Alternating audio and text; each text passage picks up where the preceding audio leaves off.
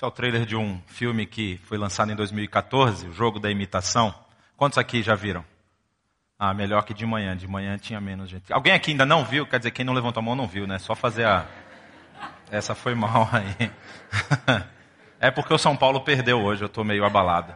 É... Eu vou fazer um monte de spoiler aqui, vocês vão me desculpar, senão não faz sentido o que eu vou falar, tá?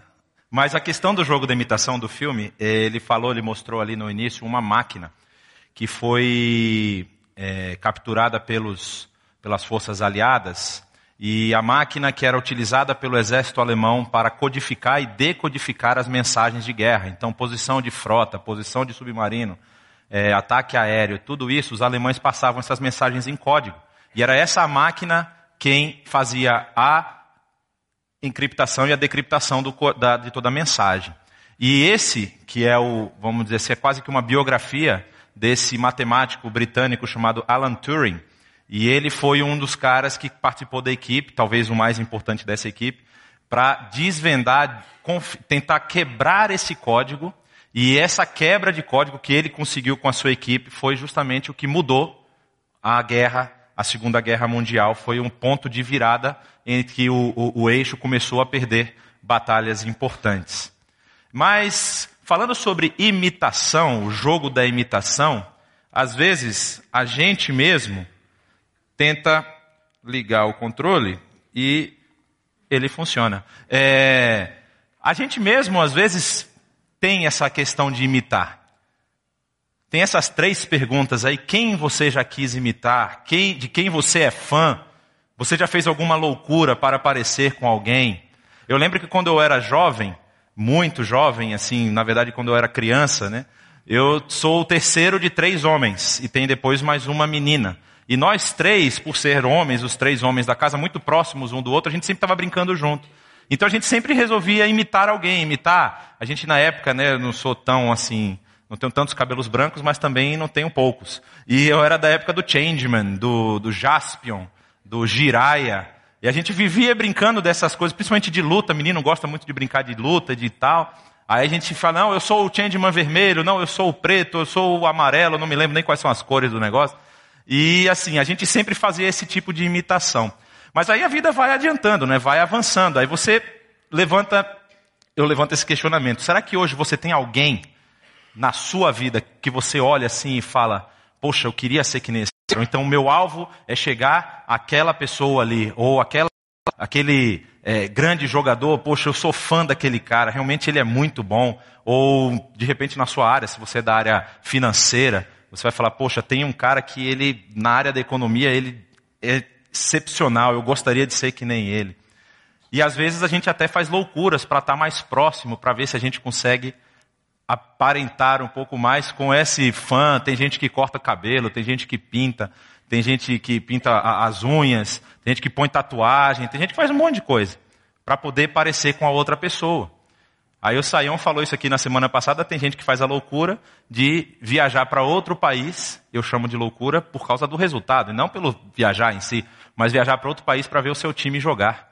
Eu lembro, eu contei isso de manhã, apareceu na, na, na, reportagem quando o Corinthians foi campeão, a única vez na sua história e nunca mais será. É, quando ele foi campeão mundial, que uma moça pediu demissão do emprego, pegou o dinheiro do seu seguro, comprou uma passagem para ir para Tóquio, para poder assistir o Corinthians. Aí o repórter, mas e quando você voltar? E o seu emprego? Ah, a gente vê o que faz. Então, até que ponto vai esse tipo de interação, né? De, de, com aquilo que a gente quer imitar, com aquilo que a gente às vezes quer parecer. A questão sobre o filme, aquele trecho que nós vimos do trailer, é assim, quando nós falamos em um, que nós temos alguém que nós admiramos, que eu sou fã de tal pessoa, que eu quero imitar alguém, é uma, vamos dizer assim, uma forma positiva é uma imitação positiva. Às vezes você vê características naquela pessoa que você acha que se você tivesse, você teria algo mais proveitoso na sua vida. Ou a sua família poderia se beneficiar mais. No caso do Alan Turing, não era bem isso. Se eles não imitassem, se eles não conseguissem ganhar o jogo da imitação, as pessoas iam morrer, como já estavam morrendo. É um pouquinho diferente. É uma imitação que traz salvação de vidas. E o que, que isso tem a ver com o que eu estou querendo falar hoje? É que eu vou mostrar para vocês uma imitação que não vai salvar vidas, vai salvar a sua. vai salvar a sua. E é sobre isso que eu quero falar, falar na carta de Paulo aos Filipenses. Se você tiver com a sua Bíblia quiser abrir, nós vamos ter aqui também o texto projetado. E, para começar, eu queria esclarecer um, alguns pontos. Você vê aqui essa frase muito famosa de um grande pensador e filósofo chinês do século 4, 5, 4 antes de Cristo, Confúcio. Ele diz: "A palavra convence, o exemplo arrasta". Muitas vezes você nem faz ideia do que você tem vivido ou quem você tem imitado, mas alguém pode estar olhando para você, querendo imitar você, e o seu exemplo tem arrastado a pessoa. E você às vezes não se percebe disso. Filipos. Aqui você vê um mapa do que era a, o mapa, na verdade, ele está cortado, tem uma parte aqui embaixo, mas aqui demonstra onde estavam as legiões romanas, onde havia legião romana estacionada. Então você tem, por exemplo, aqui na ponta, no que era o território da Britânia ainda, uma legião no, na região que hoje é Londres. Você tem coisas aqui na Gália, que depois virou França, aqui também na Espanha, né, que Paulo quis visitar, ele fala numa das suas cartas. E aqui embaixo você tem Damasco, Tiro e mais um pouco abaixo aqui Jerusalém. Jerusalém ficou fora do mapa aqui. E aqui bem no centro está a cidade de Filipos. O que, que essa cidade tem de importante? Paulo passou aí.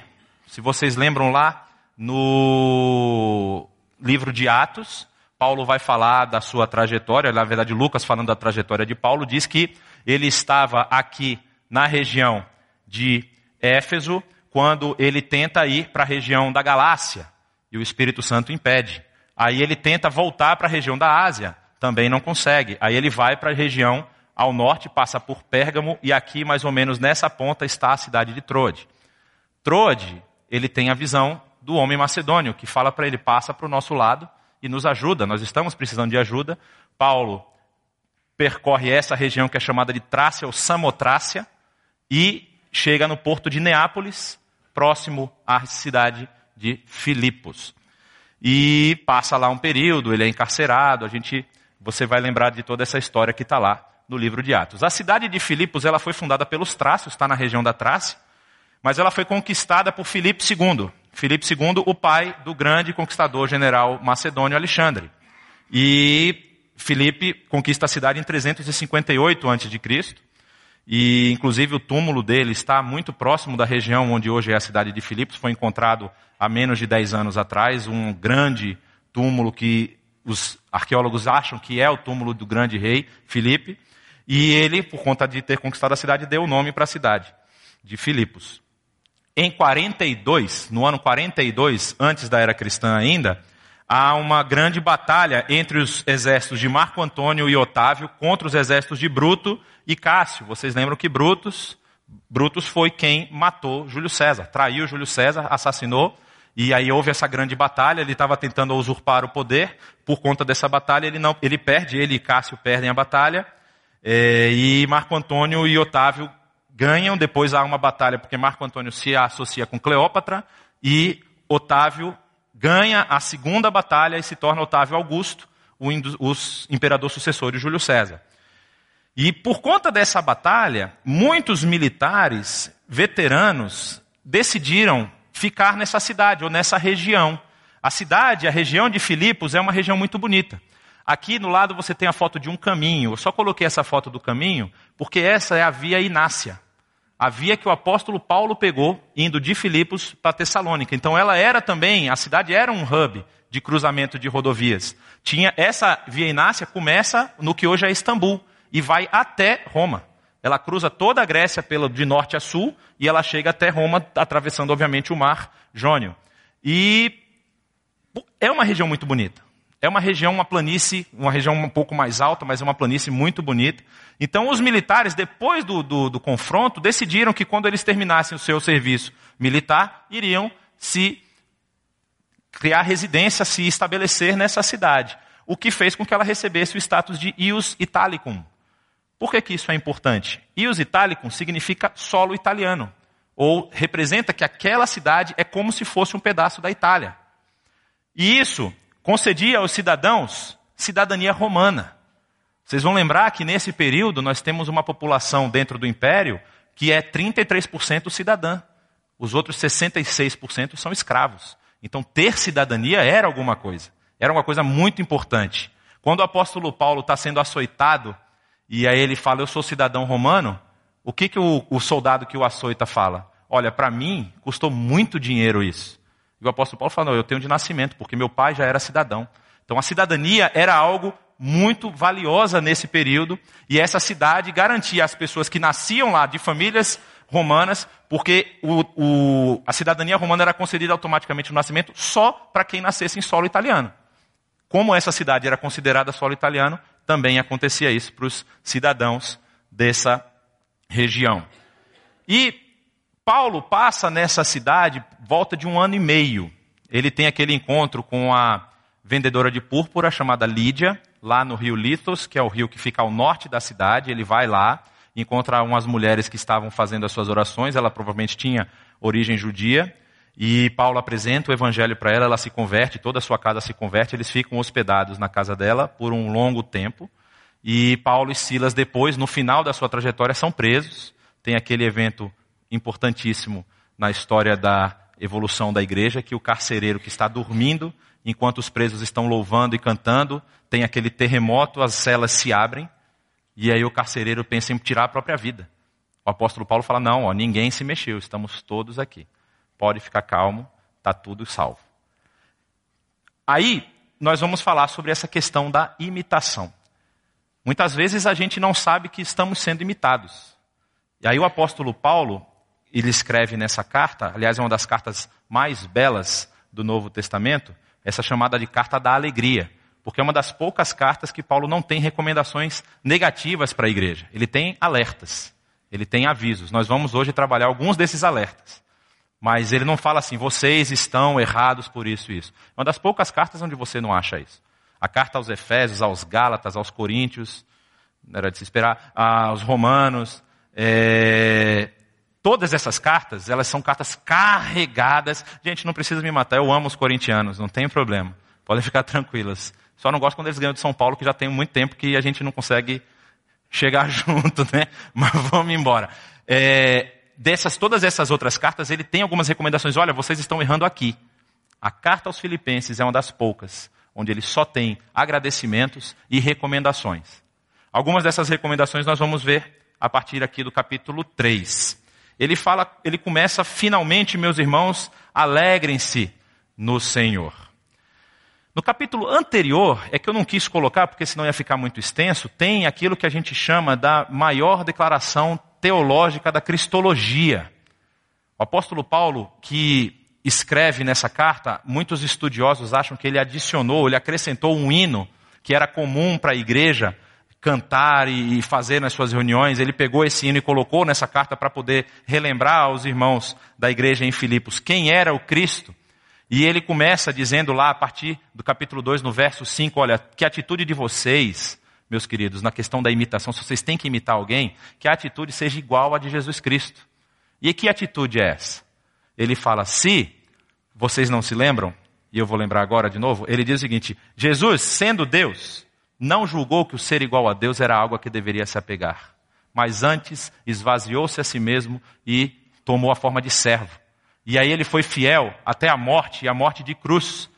E por conta dessa fidelidade de Cristo, Deus o exaltou ao mais alto nome, sob qual todo joelho se dobrará. Então, essa suma teológica a respeito de quem era Cristo, o apóstolo Paulo queria falar para a igreja: essa tem que ser a atitude de vocês.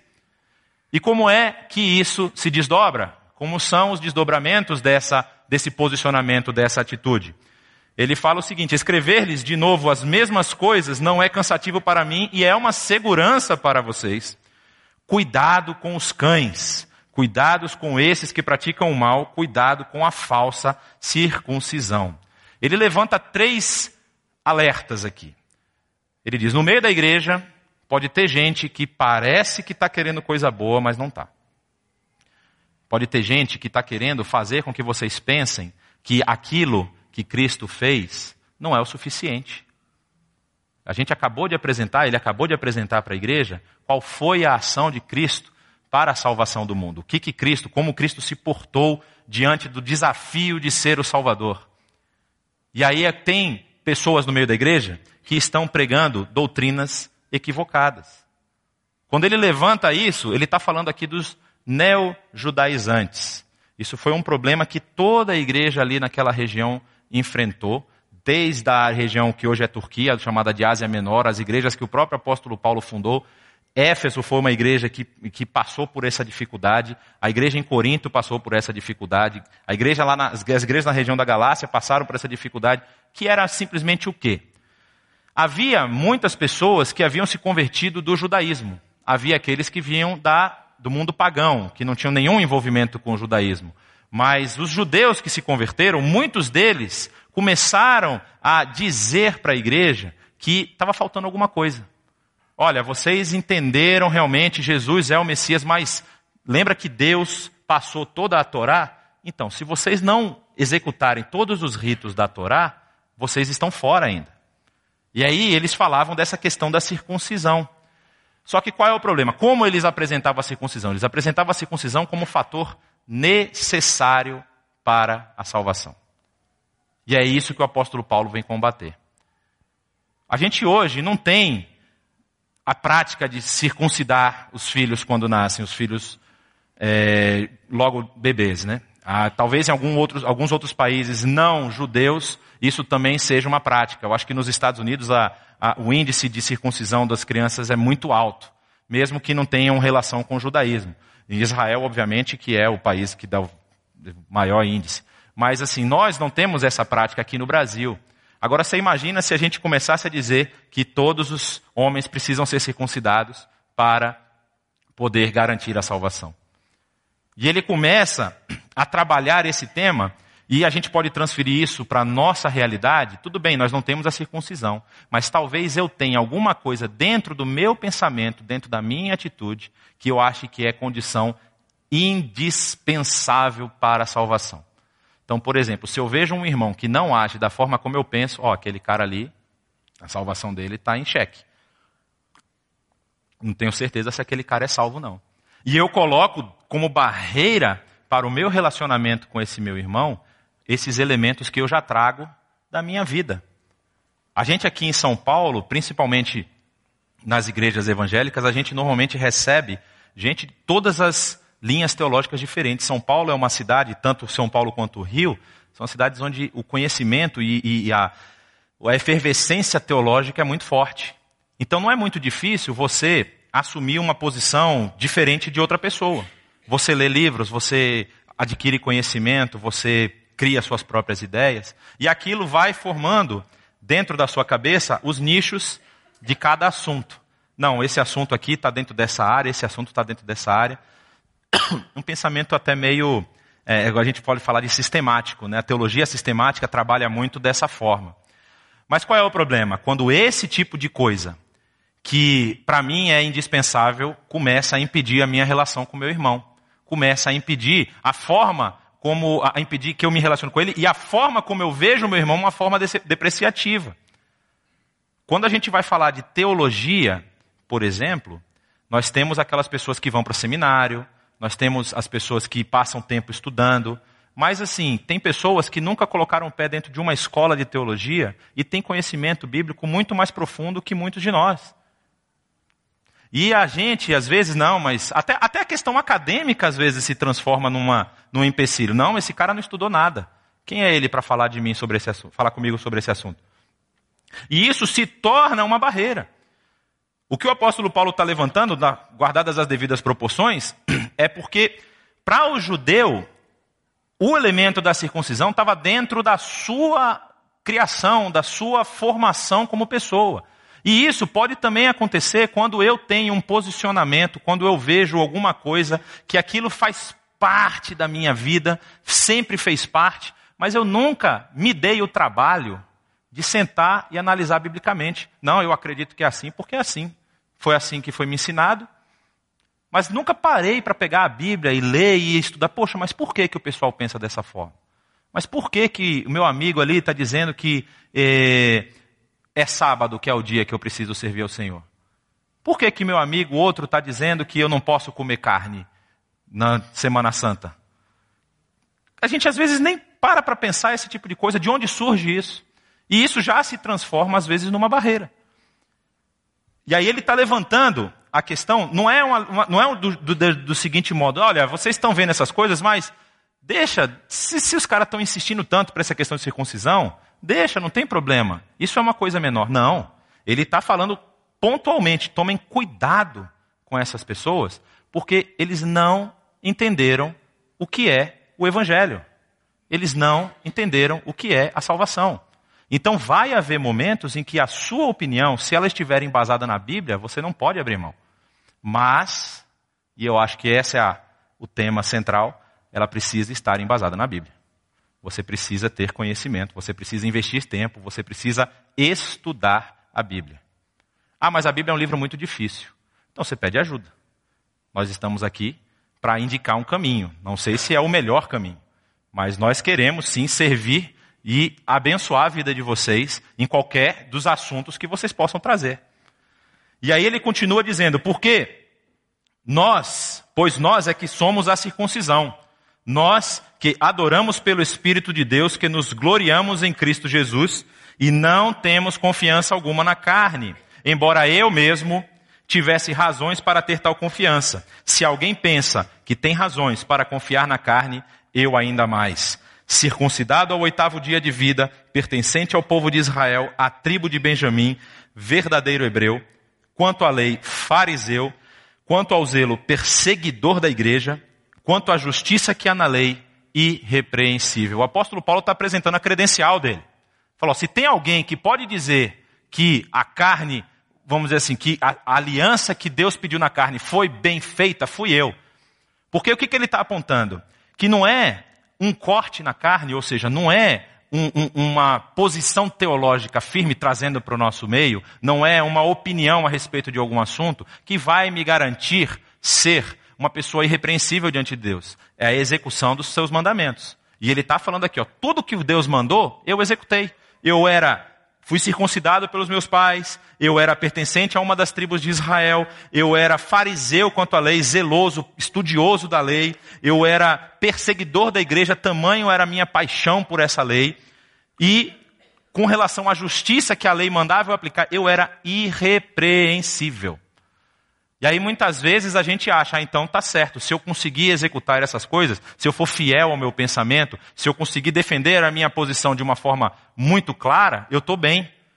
Eu estou fazendo algo de valor para a minha salvação. Aí o apóstolo Paulo nos surpreende. O que, que ele fala? Mas, o que para mim era lucro, passei a considerar como perda. Por causa de Cristo. Mais do que isso Considero tudo como perda comparado à suprema grandeza do conhecimento de Cristo Jesus, meu Senhor, por quem perdi todas as coisas.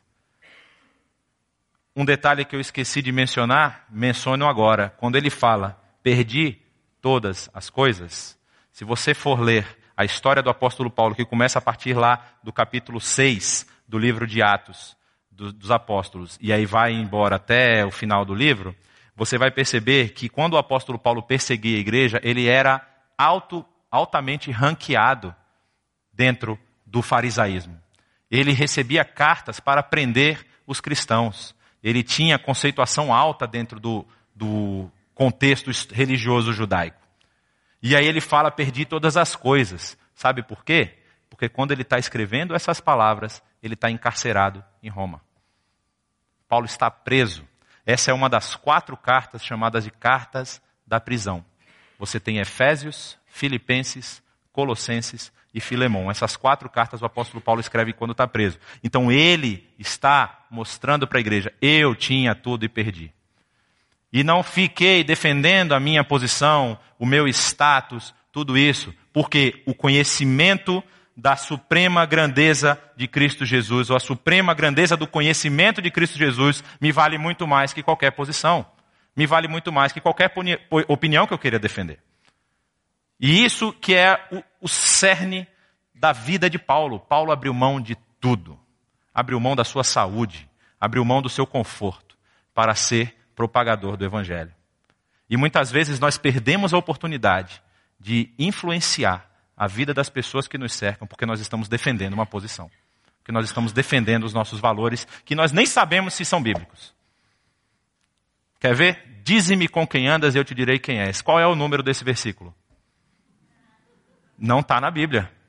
Tem coisa parecida na Bíblia, mas isso exatamente, que é um dito popular, muitas vezes está na Bíblia. As pessoas não sabem que isso não está na Bíblia. E assim, a gente, por falta de conhecimento da palavra, muitas vezes defende posições que a teologia não fechou. Por exemplo, depois que uma pessoa falece, o que, que acontece com ela? Aí nós temos o descanso, o sono da alma, nós temos a levar imediatamente para o céu, nós temos o espera do juiz, temos o purgatório que os nossos é, queridos primos católicos acreditam. Então você tem tanta coisa misturada nisso e aí você fecha numa posição que não está fechada. Então é, é isso que eu estou querendo trazer hoje, de como nós às vezes para defender aquilo que nós achamos, aquilo que nós cremos, nós não temos a base. E essa base precisa estar solidificada na Bíblia. De repente, por isso da Bíblia, você vai até responder alguma dessas questões. Fala, olha, descobri isso aqui. E vai ser o ponto de virada na história. Aconteceu com várias pessoas. Aconteceu com Lutero. Lutero começa a ler a Bíblia com um pouco mais de afinco. O que, que ele fala? Opa, o que a igreja está fazendo não está certo. E a igreja tinha todos os as encíclicas papais defendendo o que ela fazia, que era a venda de indulgências. Mas ele olha, pô, mas está faltando isso na Bíblia. Eu acho que caiu dos meus papéis aqui. Não está aqui. E ele causa uma revolução. Base bíblica. Pautado na Bíblia. Se isso tiver pautado na Bíblia, você tem que defender com unhas e dentes. Agora, se não tiver, você pode conversar. Que é, eu acho que é a principal ação que nós devemos ter. Conversa, diálogo. E aí ele continua. Eu considero, essa palavra é um pouco forte, mas é essa a palavra que está no grego mesmo. Ele considera todas essas coisas que ele tinha como esterco para poder ganhar a Cristo e ser encontrado nele, não tendo a minha própria justiça, que procede da lei, mas a que vem mediante a fé em Cristo. Justiça que procede de Deus e se baseia na fé.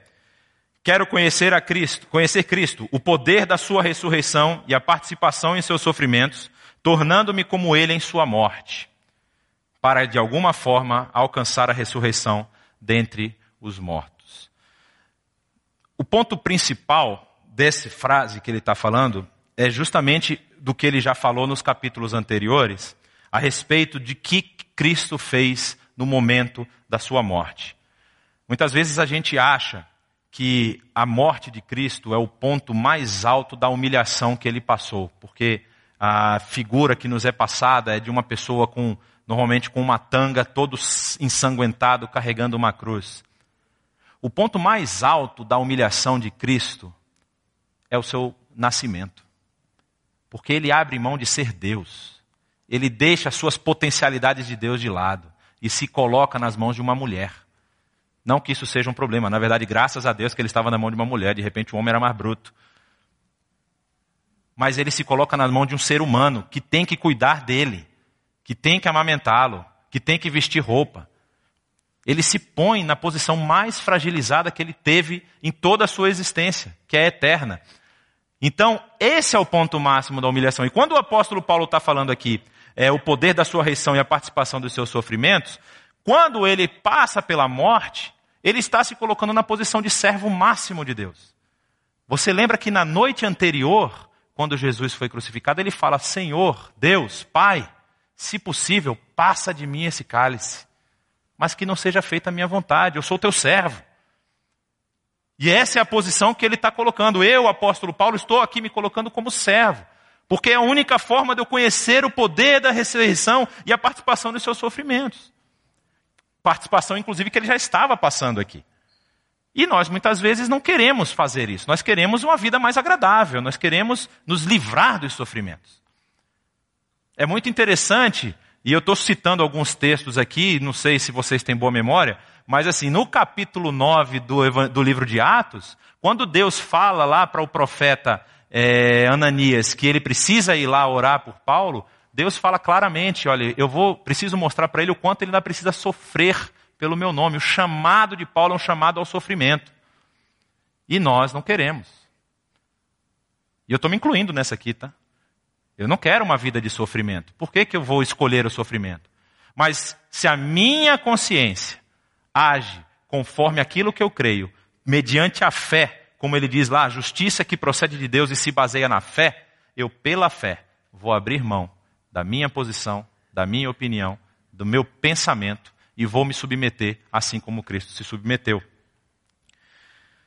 E aí, o que eu acho mais interessante no apóstolo Paulo, quando ele fala sobre a questão, quando a gente fala sobre a questão da imitação, de como nós devemos imitar, isso é um dos pontos mais interessantes da vida de Paulo. Ele fala, olha, eu não sou perfeito. O reconhecimento disso é muito importante. Ele diz: não que eu já tenha obtido tudo isso, ou que tenha sido aperfeiçoado, mas prossigo para alcançá-lo. Eu também preciso imitar a Cristo. Vocês precisam me imitar, porque eu também imito a Cristo. Então, não é simplesmente me imitem porque eu já estou pleno, eu já estou ok, vocês podem ver que eu já sou o cara. Não, eu também imito a Cristo. E ele diz: Pois para isso também fui alcançado por Cristo Jesus. Irmãos, não penso que eu mesmo já tenha alcançado, mas uma coisa faço. Esquecendo-me das coisas que ficam para trás e avançando para as que estão adiante, prossigo para o alvo, a fim de ganhar o prêmio do chamado celestial de Deus em Cristo Jesus.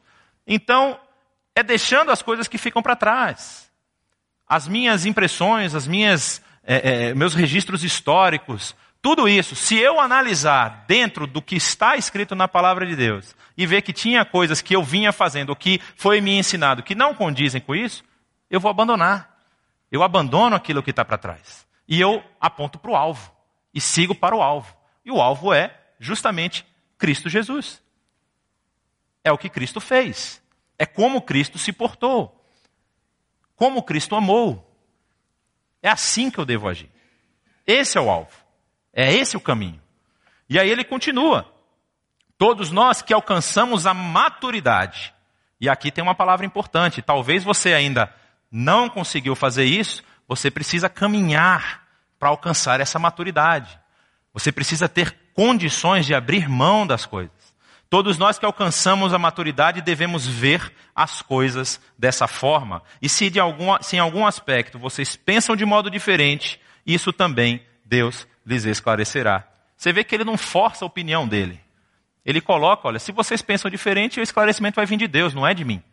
Não sou eu que vou forçar isso na cabeça de vocês. Mas Deus vai esclarecer isso para vocês.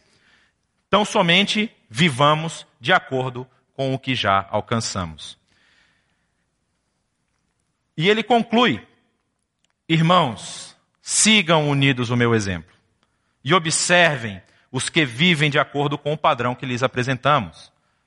Ou seja, você não só deve ter isso como um alvo, mas você deve ser também o padrão para que outras pessoas sigam. Outras pessoas que olham para você e que você nem sabe. Outras pessoas que você interage no seu dia a dia e você não sabe que você está influenciando elas. É por isso que é tão importante estar com os olhos focados no alvo. Porque você influencia querendo ou não. Não é algo ativo, é algo muitas vezes passivo. Você ativamente pode influenciar alguém, claro, mas acontece passivamente também, no seu jeito de ser, na forma como você age, como você se expressa, como você cumprimenta as pessoas.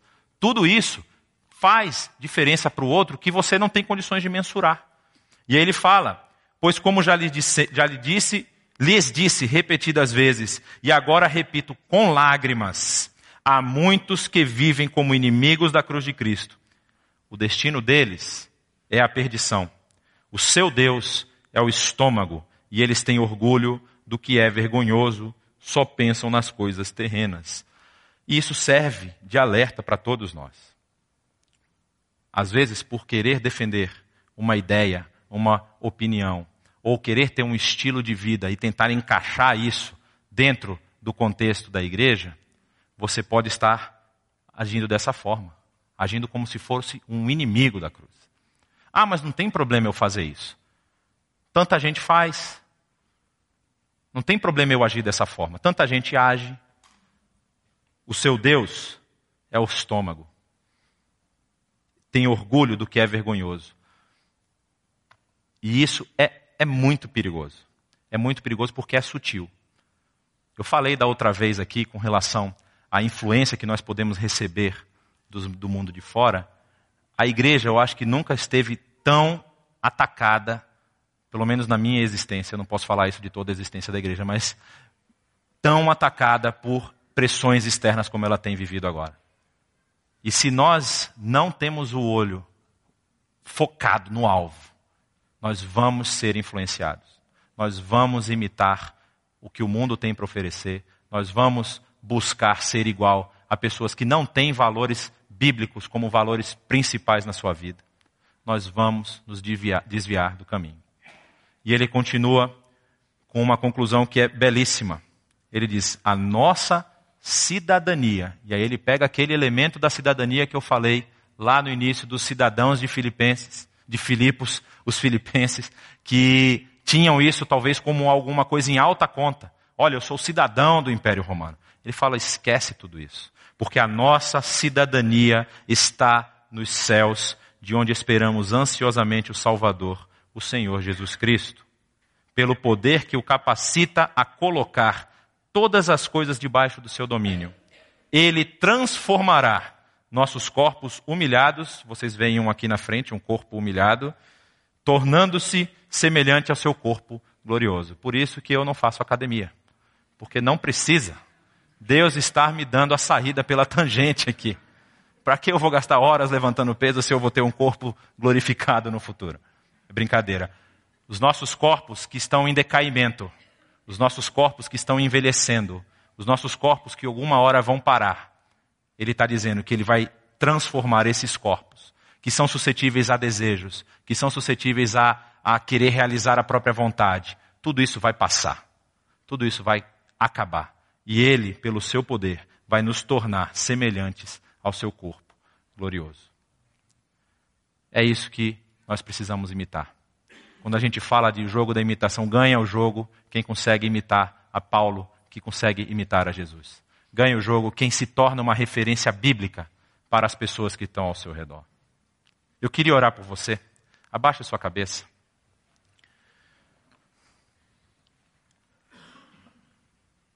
Às vezes você tem encontrado dificuldade em largar alguma coisa, você acha que você está certo, você acha que o jeito que você tem vivido não é um problema, não é conflitante. Primeira coisa que eu falo, compare com a Bíblia leia a Bíblia, estude a Bíblia, busque nela os, as bases para o seu pensamento, para as suas ações.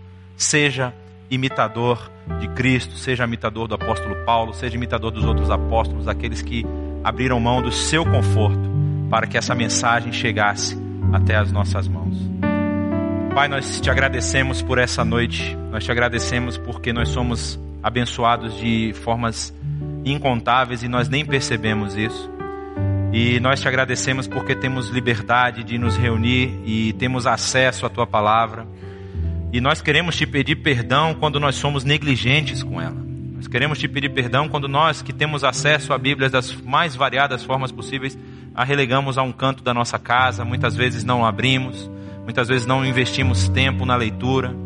Ó oh, Pai, nós queremos abandonar os nossos modos, abandonar a nossa o nosso modo de pensar, a nossa mentalidade mesquinha, individual, orgulhosa, Senhor. E nós queremos investir a nossa vida em te conhecer, o conhecimento do amor e do poder maravilhoso que há em Cristo Jesus e a transformação que Ele pode fazer em nossas vidas. Nós queremos ter a nossa vida transformada para nos tornarmos exemplo para as pessoas que nos cercam, para as pessoas que nós convivemos. Muda o nosso pensamento muda o nosso coração, nos dá sede, nos dá amor pela tua palavra, nos dá amor pelas pessoas que cruzam o nosso caminho, que estão nas trevas, que estão passando dificuldade, que a nossa vida seja esse farol, esse farol da tua graça que foi derramada em favor delas. Usa a nossa vida e nós te pedimos isso no nome de Jesus. Amém.